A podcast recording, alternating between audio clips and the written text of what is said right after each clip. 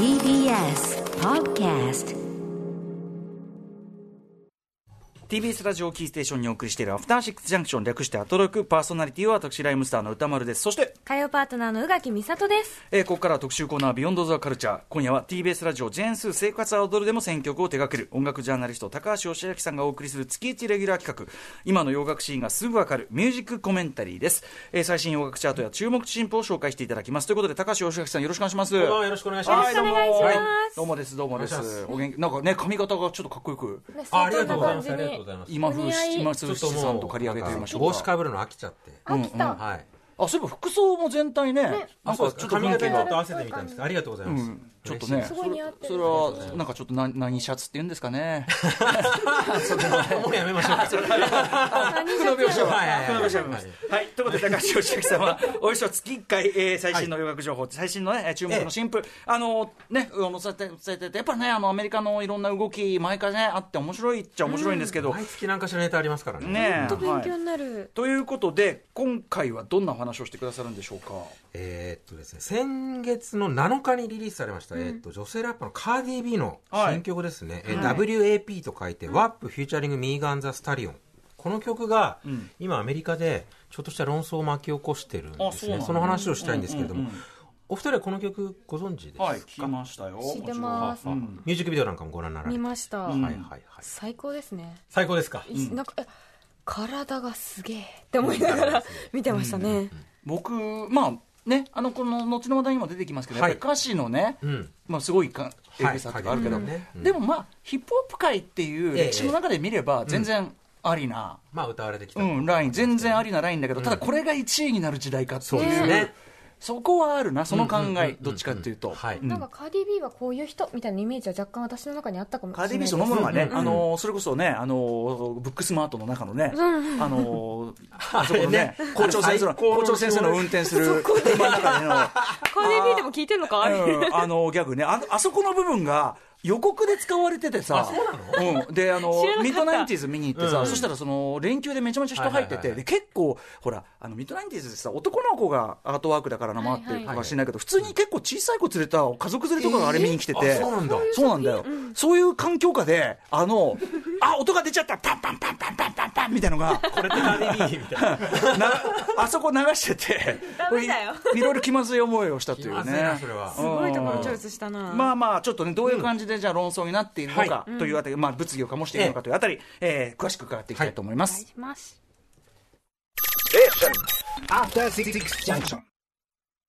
時刻は8時4分。生放送でお送りしているアフターシックスジャンクションこの時間は特集コーナービヨンドザカルチャー今夜は音楽ジャーナリスト高橋義明さんに最新洋楽情報や注目の新譜を紹介していただきます。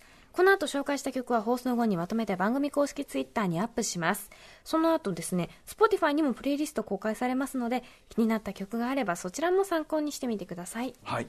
えーということで、まあ、先ほどもね名前出てました、ラッパー、カーディー・ビーの新曲「WAP、はい。えーフィーチャリングミーガン・ザ・スタリオン、えーこれがまあ物議を醸しているというそうですねはい、お話なんですけど、はいまあ、あのまずカーディー・ビーね紹介しましょうか。改めてアーティスト紹介すると、あの、まあ、ストリッパーからラッパーになり上がったという職のキャリアで、まあ、ニューヨーク出身の移民2世なんですね。お父さんがあのドミニカ共和国出身で、お母さんがトリニダート・ドバコ出身。で、今27歳です。ブロンクス出身ですねそんなに若かったそんですか？んな長いですよ。に27歳もっと貫禄が ね、貫禄は凄まじいですけどね。で、2017年にメジャーデビューして、結構もう女性ラッパーとして数々の新記録を打ち立てていて、あの、アメリカのタイムマガジンが選ぶ世界で最も影響力のある100人に選ばれたこともあったりします。で、共演しているあの、ミーガン・ザ・スタリオンは、えー彼女はテキサス出身の25歳。去年ブレイクして、で、今年あの、ビヨンセとコラボしたサベージって曲で、えっと、初の全米1位をもうすでに取ってます。まあ今最も勢いに乗ってる女性ラッパーの一人と言っていいと思うんですけど、彼女が面白いのは、テキサスの大学で医療経営学を学ぶ現役の学生でもあるんですよ。大学生。そうそうそうそう。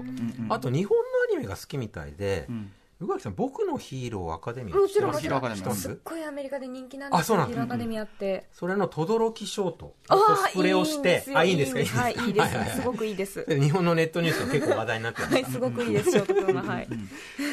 で、あのー今回紹介するそのカーディビーとミーガンスタジオのコラボ曲のワップ、8月7日に出て、リリースされて、8月22日付の全米チャートで初登場1位。うん。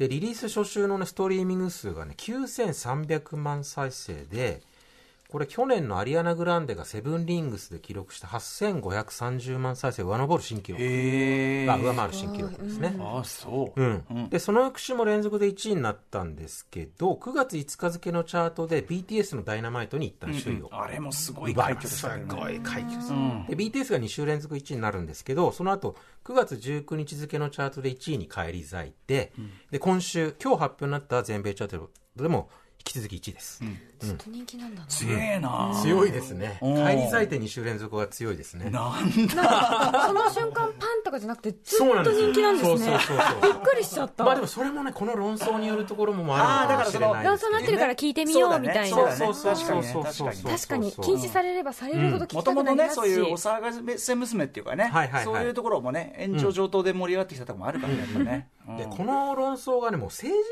論争にまで発展してるね。これやっぱご時世も関係ありますか？そうそう。でなんでこんな論争が巻き起こってるかっていうともうあのカーディビーの所属しているレベルのアトランティックレコードがもうリリースをおじけづいたほどに、あの歌詞が過激。どの方向で過激かという性的に過激性描写が過激ということですね、下ネタです。そうそうそうそう、あのカーディが言ってて本当かどうか分かんないですけどアトランティック側がね他の曲に差し替えるわけにはいきませんかって。打診してきたそうですそうそうそうあのー、っつって。そう。まあでカーディ B も、ミーガン・スタリオン結構やばい歌詞書いてこねえかなってちょっと心配してたらしい。ああそうだねあいつやりすぎてこやりすねえかなぎねえかなって心配してたらしい。よくまあ自分ねえうんうんうんうんうん。でまあ前編でまあかなり露骨な性描写が繰り広げられているんですけど、タイトルの WAP WAP が何をし意味しているかと言いますとまず W W はウェットですね、濡れるウェット、えー次の A アスです。お尻、うん。で最後の P これはあの英語では言えないんですけど、まあ、女性器を表す、はいはい。えー単語ですね、うん。はい、つまりウェットアス P ですね、の略で WAP、WAP、まあ、超過激な。がっつりじゃん。そうなんです、ん。がっつりなんです。セックスソングになるんですけど、ちょっとまあ詳しい話移る前にまず曲を聴いてもらいましょうかね、ラジオでかけるやっぱクリーンクリーンバージョンにしときました、うん一応ね。はい。はい。であのもしそういう環境があればミュージックビデオと合わせてええご覧になっていただくと、はい。よりあの曲の世界観への理解が深まると思いますので、はい。ミュージックビデオと合わせての鑑賞をお勧めします、うん。はい。じゃあ聴いてください。カーディ B で WAP フューチャリングミーガン・ザ・スタリオンですはい、えーカーディ B で WAP フィーチャリングミーガン・ザ・スタリオンを聴いていただいております。なんかボケット聞いてると言ってるじゃねえかって感じ。びっくりしちゃった。一応ちょっと一応言い換えてる。はいはいはい言い。換えてるねこれあの、日本のワーナーミュージックが作った歌詞大役付きのミュージックビデオが YouTube に上がってるんですけど、もうほとんど伏せ字になって何ラップしてるか分かんないようなことになってるんですよ。そこがまた面白いんですけど、うんうん。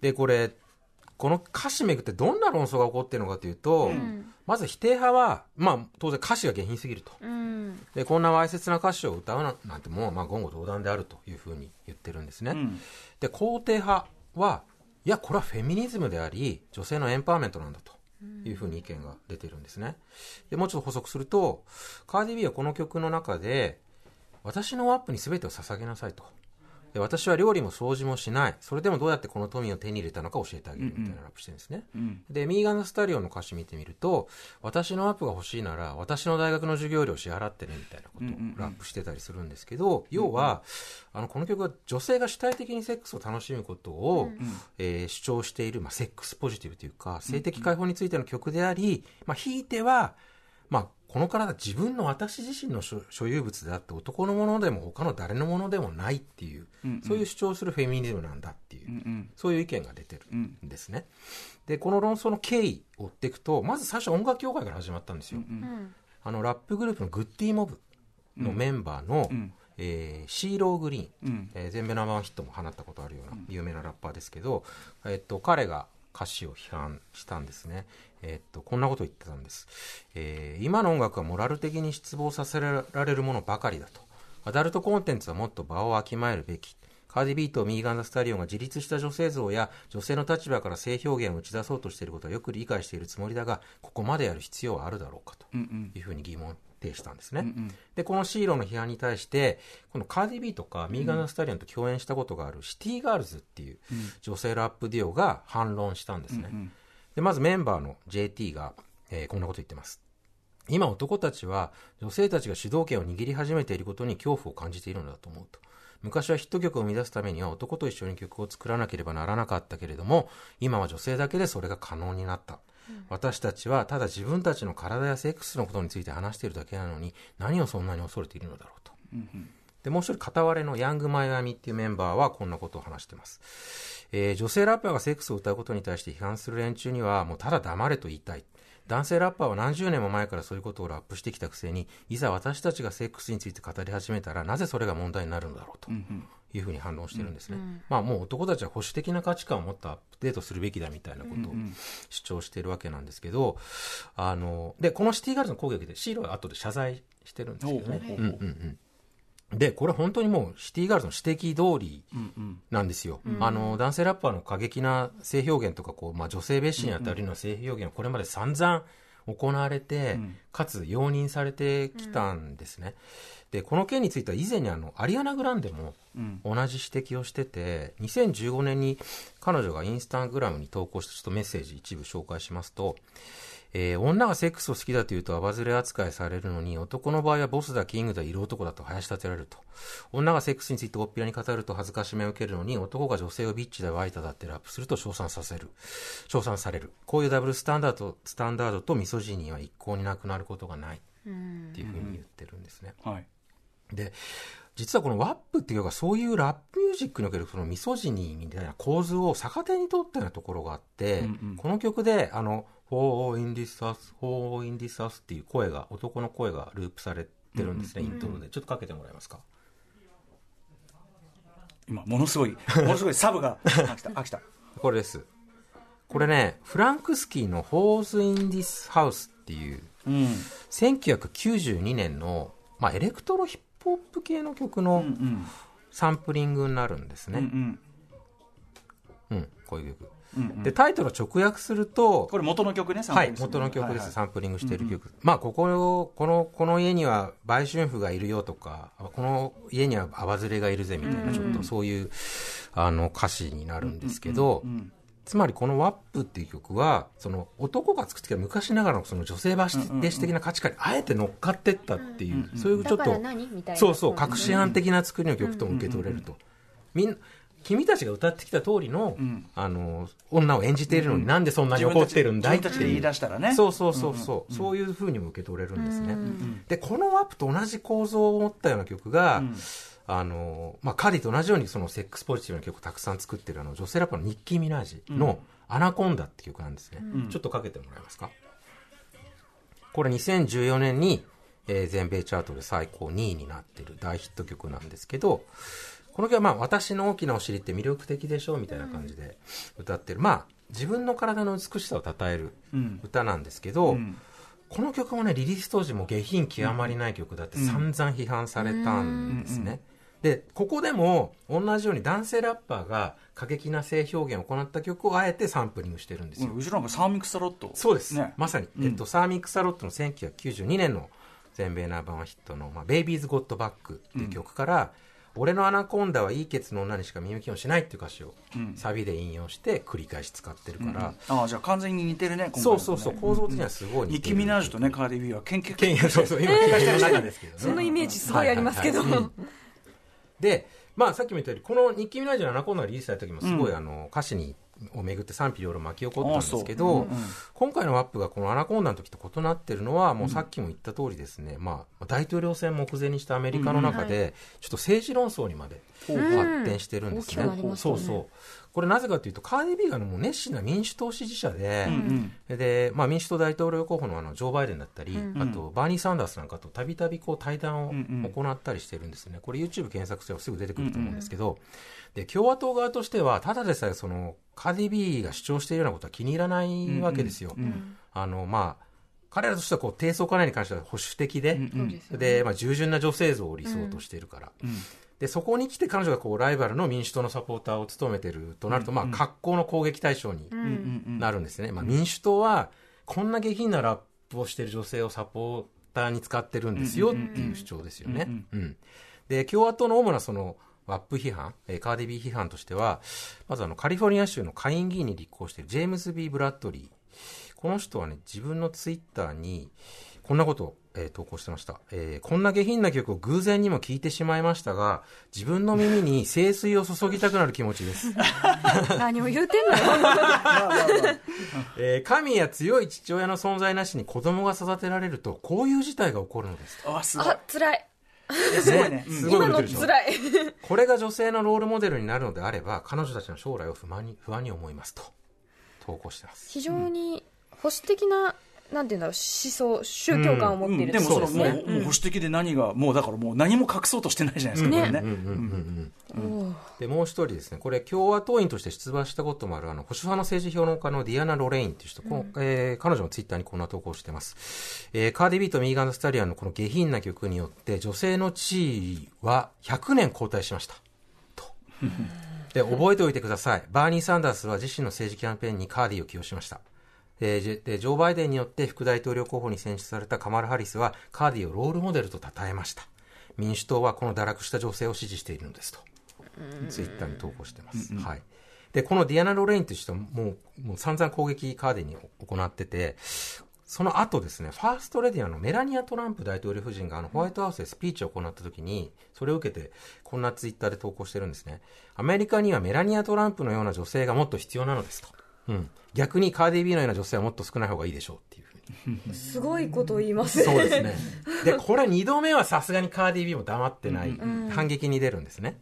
でカーディビーはどんな反撃をしたかというと、あの、確かメラニア・トランプって昔に自分のワップを使って商売してたよねって書いて、メラニア・トランプ大統領夫人のヌード写真を投稿したんうんうんうんなんかもう、すごいやりとりです。この二人の応酬、いまだにあの、カーディビーのツイッター見れば全然確認しますけど、確認できます。はい。うんで民主党側のちょっとリアクションを紹介すると、うん。結構大きなニュースになったのはニューヨークの下院議員のあのアレクサンドリア・オカシオ・コルテスっていう方にまつわるエピソードで、彼女はあの2018年29歳で当時あの史上最年少の女性下院議員になった方ですね、ヒスパニック系の女性なんですけれども彼女がカーディビアのデビューヒット曲の全米1位になった「ボダック・エロー」って曲に合わせて踊る動画をうん投稿したんですね。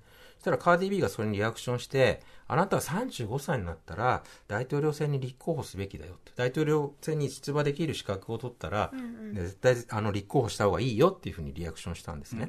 そしたらそのオカシオ・コルテスがまたカーディビーに返信したんですけど、それが WAP の WAP の頭文字を取って、Woman Against Patriarchy って書いたんですね。直訳すると、えっと、家父長制と戦う女性。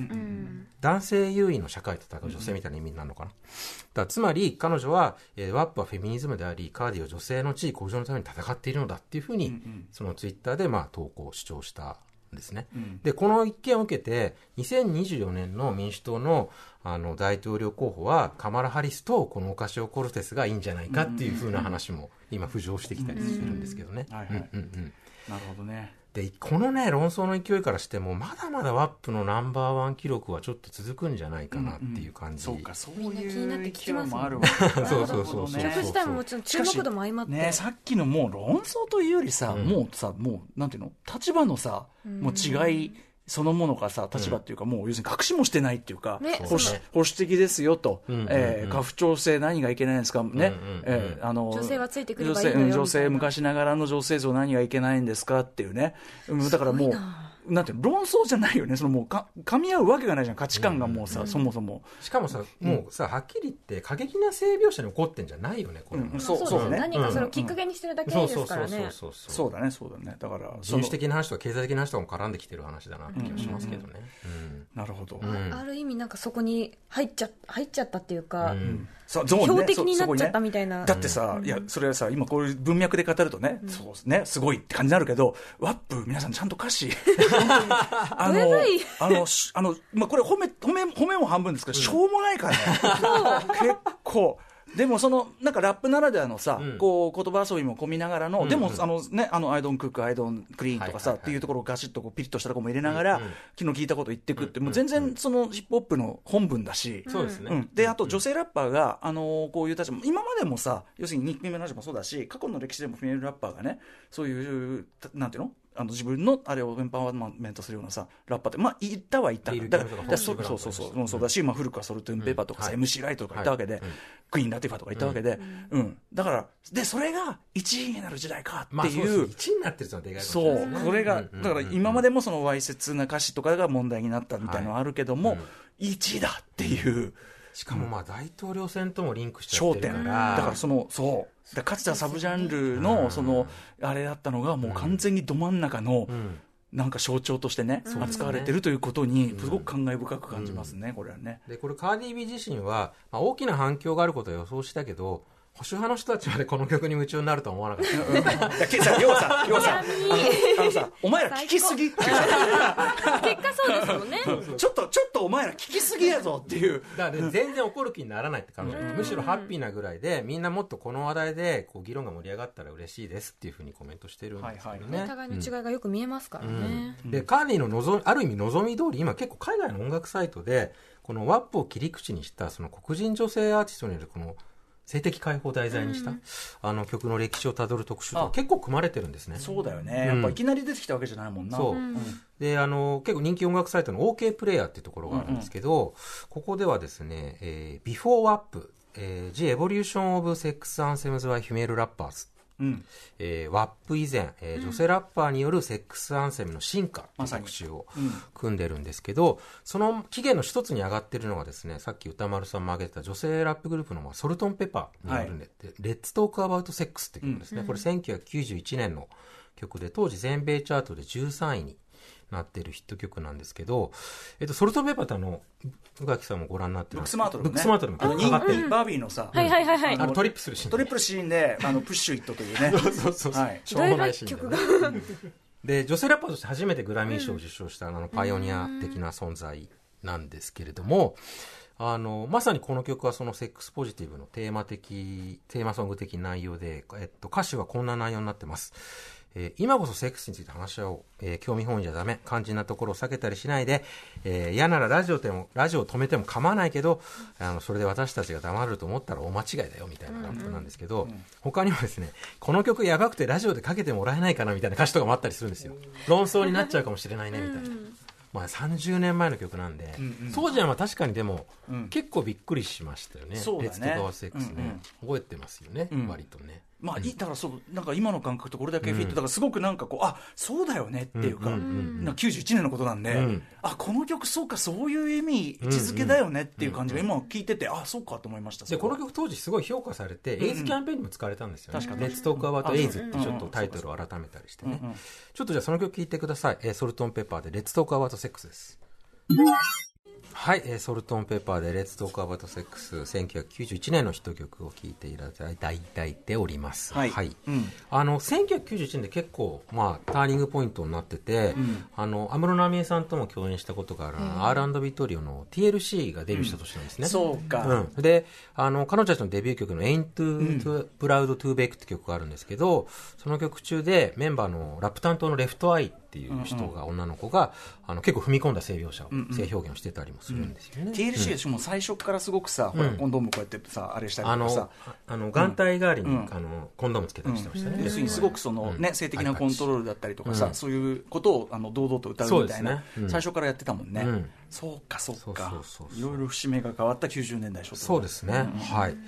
で、ちょっと最後に付け加えると、今年ね、女性ラッパーの曲、女性ラッパーが関与した曲が、全米チャートでも4曲も1位になってるんですよ。っていうかなんか全体としては全然もうね、ん。女の人のラッパーの方が全然あれだね。これは結構画期的な年になったなっていう感じはしますかね。うんうん今までは女性ラッパーの曲が一ヒットするだけでも結構珍しいこともあったので、うんあとカーディー・ビーね、この後ニューアルバム控えてるんですね。うんうんで、多分ね、大統領選とか視野に入れたなんかね、ファッションとかもあるのかな、みたいな気もするし。っていうかもうい意図しなくてももうそこに置かれる、まあね。そうです絶対チェッねクされるでしょうしうん。ね。ないや意図してても、意図以上にっていうか、まあそうですね。まあワップしかりさ、聞きすぎっていう、チェックしすぎて、さーってどんなこと歌ってるかなっていうわけですよね。なるほどいやでもまあまあすごい面白い立ち位置だね。そうですね。まあ、カーディ自身も絶対なんか強烈なのを仕込んでくると思いますので、はい、それはちょっと楽しみだそれがさ、ガーディみたいにその暴れん坊タイプっていうかさ、はい。い、わゆるこう昔のラッパーで、だからさっき挙げた中で言うとさ、うん。ラティファとかさ、ああいうこう、なんていうの、まあ割と利己、なんていうの、くれうん意意識高い系のラップをしそうな感じの人がうん。やるんじゃなくて、もう最初から暴れん坊タイプがやるっていうところがさ、うん。まあ、彼女もクレバーですよねでもね。ねあ本当だね、うん思った以上にそこは。うん。はいはい。以上です。ということで、カーディビー、えー featuring ミーガンズ、えーミーガンズスタリオンの、はい。えっとワップ、はいえー巻き起こした論争についてお話しいただきました、この後はよし君のさらに、えー最近のおすすめ新譜ということで。紹介。そうだ。はーい。このまま吸っていいですか？メモメモ、うん。はい。あメモメモ、ん。メモしなきゃ、はい。はい、じゃあいきますね。はい。えー、1曲目。1曲目はですね、えー、そう。SAULT と書いてですね。これそうって読むんだ。そう。と読みます。の、えー、 Strong っていう曲です。えー、これ9月18日に、えー出たばかりのアルバム、えー、アンタイトルド、カッコライズというアルバムの収録曲です。で、このそうは、えー、イギリス、ロンドン出身の結構正体不明の覆面バンド、覆面ファンクバンドっつっていうのかな。うんうんうんで、去年デビューして、今年6月にね、もう一回アルバム出してるんですよ。うんえーこれがあ同じアンタイトルド、かっこブラックイズっていうタイトルのアルバムで、ブラックライブスマターをテーマにしたコンセプトアルバム本で、その連作なんですあね。本当だ、はい。ジャケがねあの要するに最初のブラックイズの方は拳で,、拳今回はこう手を合わせてね祈り。祈ってる、うん。祈りの。あ対になってんだ。そう。で、結構もう両方合わせてね、今年の有力なベストアルバム候補かなっていう感じで、あら。で、プロデュースを務めてるのが、このコーナーでもあの取り上げたこともあるイギリスの女性ラッパーのリトル・シムズを手掛けていたディーン・ジョサイアっていう人で、結構その彼女のあのアルバムにも通じる結構アフロビート感のあるファンクサウンドがめちゃくちゃかっこいい曲です。この曲がちょっとすごいですねはい。ちょっと聞いてください。えー、そうです。ストロングです。はい。えー、そうです。ストロング聞いていただいております。ねいやいやいやそのどんどんどんどんいろんな展開が出てきてるね。ね今またちょっとねそうそう違う感じになってるけど最初はそういうブレイクビーツものみたいな感じで始まったと思ったら、なかなかそういうのにあんま乗らないタイプの気持ちいいシンセみたいなのが乗っかってきてっと洗練されたうん感じにグループあれなんかブギーっぽくなってきたぞってなったら、その気持ちいい歌が入ってきて、ああ気持ちいいって思ってると今度はこういうアフロが入ってきたりとか。ね。なんかちょっと謎だよね、うん、ちょっとアルバム通してめちゃくちゃかえっこいいこれはソースはさ、はい。この曲が特別変なんじゃなくて全体こんな感じなの？全体こんな感じですね、へー。すごい、はい。今2枚アルバム落としましたけど、うんめちゃくちゃかっこいいんで、えー聞いてみよう。はい、りまぜひチェックしたしてみてください。連作なんですね。うんはい。はい。じゃあ次いきます、えー、2曲目はですね、まあ、2曲目はこのコーナーでもう何度も紹介してます、えーロンドン出身のフィリピン系の、えー女性シンガーソングライターでビーバドゥービーの、うん。えーワースイットっていう曲です、はい。あの10月16日に、えっと、デビューアルバム「Fake It Flowers」うんっていうタイトルのデビューアルバムが出るんで、それに向けてちょっと盛り上げていきたいので、しつこく選んでみました。なるほどはい。で、この新曲もね、今までし紹介してきたと同じように、やっぱり90年代のオルタナティブロックのオマージュ的なサウンドで、ちょっとその DIY 的な感覚も含めて、あの、日本のあの、ラブリーサマーちゃんの先週リリースされたアルバム、うん The Third of Summer Love ってアルバムが先週出たんですけど、ちょっと同時代性を感じるというか、はい。なんか比較して聞いてみたら面白いんじゃないかなと思います。はい。じゃあ聞いてください。えー、ビーバドゥービーで Worth It です。はい、えー、ビーバドゥービーで Worth It 聞いていただいております。なんかこう今時いい意味で今時っぽくない音の厚みっていうかさうん今結構こういうちょっとなんか90年代っぽいリバイバルが来てるかなって感じありますかね。ちょっとねあの薄いアンビエントみたいなのちょっとね、うん。やりすぎたから多分ちょっとね、これビートもすごいね重いですよね。重い。ヘビーですよね。これ植木さんにもぜひおすすめなので、はい。ちょっとアルバム出たしました。はい、はいチェックしてみてください。はい。私も今落としました。ありがとうございます。さあ。じゃあ3曲目いきますね。えー、3曲目は、えー、ブラストラックスのえー、ガイドラインズという曲です。はいこれ8月21日に出たニューアルバム、えー、ゴールデンチケットの収録曲です。ラストラックスすごい好きですあ、好きですか、うんえっと、ブラストラックス、ニューヨークに拠点を置く、えープロダクション、プロデューサーデュオですね。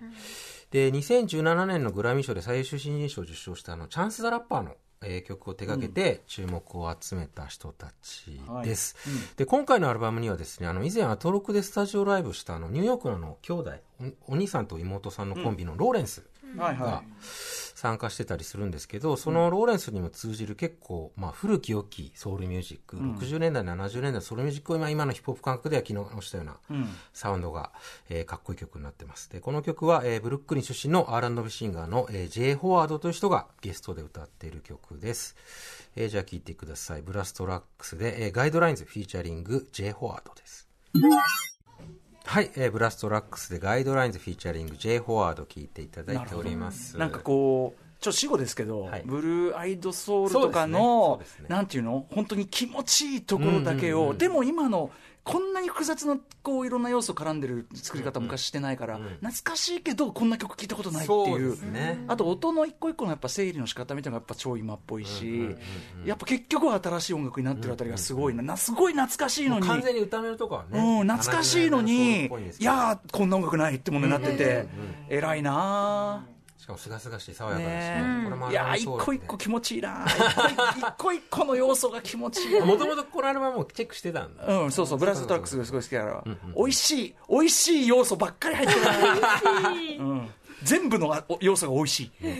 これもアルバム通して最高なのでぜひ皆さんね。チェックしてください。じゃあ次いきます。えー、4曲目は、えー、ニューオーダーの BR レベル。ななえーなんと。はい。えー新譜？く新譜です、新曲です、9月8日にリリースされたニューシングルで、あんまりこの枠ってベテランアーティストを取り上げることないんですけど、そうだね。ちょっと、あの、この曲、金銭に触れるものがあったので、取り上げたかったのと、あと以前、あの、まあ、多分宇垣さんいらっしゃった時だと思うんですけど、ストロークスの新作を紹介した時に、ちょっと初期のニューオーダーをモチーフにしてるんじゃないかみたいな話をしたと思うので、ちょっと彼らのサウンドは今の気分なのかなといういやいやいや、最高でしょ。はい、うん気もいたしまして、ちょっと選んでみました。もうこれ、正真正銘のもう、ちょっと切ないニューオーダー節で、節はい。で、歌詞がね、この破壊者じゃなくて反逆者になろうっていう、それで BR レベルなんですけど、その歌詞も含めてすごいグッとくる曲になってると思います。えーニューオーダーで BR レベルです。はい、えーニューオーダーの新曲で BR レベル、聴いていただいておりまねす。、ニューオーダーの影響を受けた若手の新婦かと思いきや、ニューオーダーの新婦だったっ。今こういう曲ありますからね。そう、だから若いグループがこういうのやってますっつって、うんおーみたいになっても全然おかしくない感じぐらい、だからニューオーダー、でもニューオーダー自身の軸はさ、全然変わってないわけだから、ねうん言っちゃえばもう、うわ、んまんま、だから、そんぐらいなんか今の気分とフィットしてるんでしょそううね。です、今が後期と見たのかもしれないですね、ニューオーダーもね。そうね、確かにこの曲調でさ、てあのストレートにボンって投げてきたのそういうことかもね、うんうんうんうんいろんないろんな時期のね、ニューオーダーあるからね、はいはいはいはい、はいじゃあ次、これが最後になるかな？はい、行ってみたいと思います。えっと、MAX、MAX と書いて、MAX のブルーベリーアイズ。えーこれ9月 ,9 月18日にリリースされた、えーニューアルバムカラービジョンの収録曲で、これゲストにあの BTS のシュガーが参加していることで話題になってます。はい。で、この MAX は、えーニューヨーク出身の、まあ、シンガーソングライター、R&B シンガー。で、これがセカンドアルバムになるんですけど、これ妊娠中の奥様に捧げたラブソングで、めちゃくちゃ素敵な曲です。で、あの、ご本人が、あの、出演しているミュージックビデオも合わせて、うんあの、楽しんでいただきたいなと思うんですけども、本当にもう多幸感ダダ漏れな、あそうあの、ウェディングソングとかに使えるんじゃないかなって感じですかね。あそうはい。じゃあ聞いてください。え、 MAX で Blueberry Eyes featuring SUGA of BTS です。はい。えー、マックスでブルーベリーアイズフューチャリングで、えー BTS のシュガ聞いていただいております。ちょっと今時のさあれからするとはい。意表をつく BPM いうかさ、ちょっと新鮮ですね。ね、うん。時々来るさハッピーとかもそうだけどさ、うんうんうん。時々来るあって全然そういう流行りと違う BPM だけどそれが逆にこうなんていうかな普遍的なキャッチーみたいなものを表現してる感じっていうか、声がスルスルっと売れちゃったりもしますからね。ねえやっぱでこの曲のポイントとしては、その BTS のシュガーのラップがそのまま韓国語すごいよ。韓国語のフルで。そうそうそう。英語でもできるだろうにさ、ねやってそれがつなんていうかなそれが求められてる時代というかこれがすごいよ。すごい実はだからそこが、これはすごいすごいよ。すごいじゃん。本当本当でこれ冗談抜きで。ね。すごいことですよ。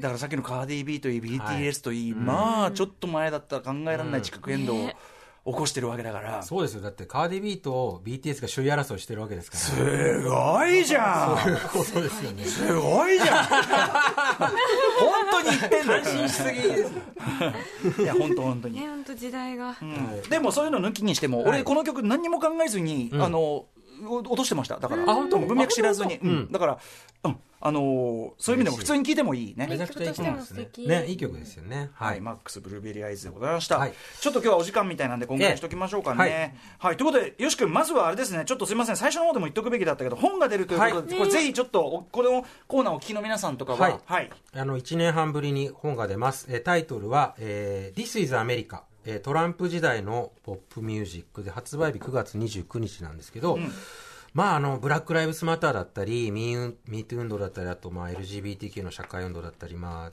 ここ数年のその激動のアメリカの中でポップミュージックがどんなことを歌ってきたのかっていうそのメッセージと、まあ、社会的背景を解説した一冊で、まあ、アトロクだったり、あとセッション22とか、あと生活は踊るとかでえーやってきた、えー音楽解説に加筆して、さらに書きこう、あの、書き下ろしを加えて、えー再構成したって感じですかね。ねえ、はい。いやーだから本当に今ね、はい大統領選真っ盛りのまあ、そのタイミングに合わせました。ね、えー今こそ読むべきだし、はいうんうんとやっぱこれ僕もその帯書きましたけど、はいありがとうございます。そのやっぱ毎回あのよし君のそのはい。頭のところね、時事解説もあるけどやっぱそのアメリカのポップミュージックのその言っちゃえばこうあの全ての意味含んで強さ、はい。この強さの背景にあるものというとこともあるかな音楽からこう聞くとね、やっぱね、それがすごくあの身にしみるというか、あのよく理解できる名解説集でございますのでぜひちょっとこのあのコーナーね聞いてるような方この番組聞いてるような方は筆記本でございます、えー、スモール出版から1650円。まあただ当然まあ、歌丸さんに加えて、あの、荻上チキさんとジェーンスーさんにも帯を書いてもらったっていうね。TBS ラジオじゃんってことですよね。そういうことでございます。役ができてます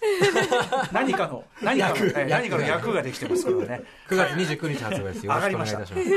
はいえーぜひあの This is America 買ってください、そして、えーっとジェーンスー生活を踊る、はい。今週金曜。今週金曜日ね、今週で最後なんですよ。そっか。あ、はい。そっか。そうなんです。そうだそうだ。はい、なのでぜひチェックしてみてください。なるほどそうね。はいはいはい。そうだあと、お知らせとして、あの、ライムスターの、えっと、DVD、ライブ DVD、ライムスター9月30日でしたっけ？ライムスター。はい。発売日。ライムスターライムスター。それの副音声にあの参加させていただきあますので、りがとうございます。い。ろいろ解説していただいて、これもぜひチェックしてください。あといろんなね、ライムスター絡みもいろいろ仕事お願いしてますね。はい。いろいろ進行してます。ライムスター、ライムスター、よよろしくお願いします。いらっしゃいませ、いらっしゃいませ。はいなんだなんだライムスター、ライムスター。ライムスター、ライムスター、ね。はい、ということで、えー、高橋義明たプレゼンツ、今の洋楽がすぐわかるミュージックコメンタリー、えー、ありがとうございました。また来月も楽しみにしてはい、ます。よろしくお願いいたします。ありがとうございました。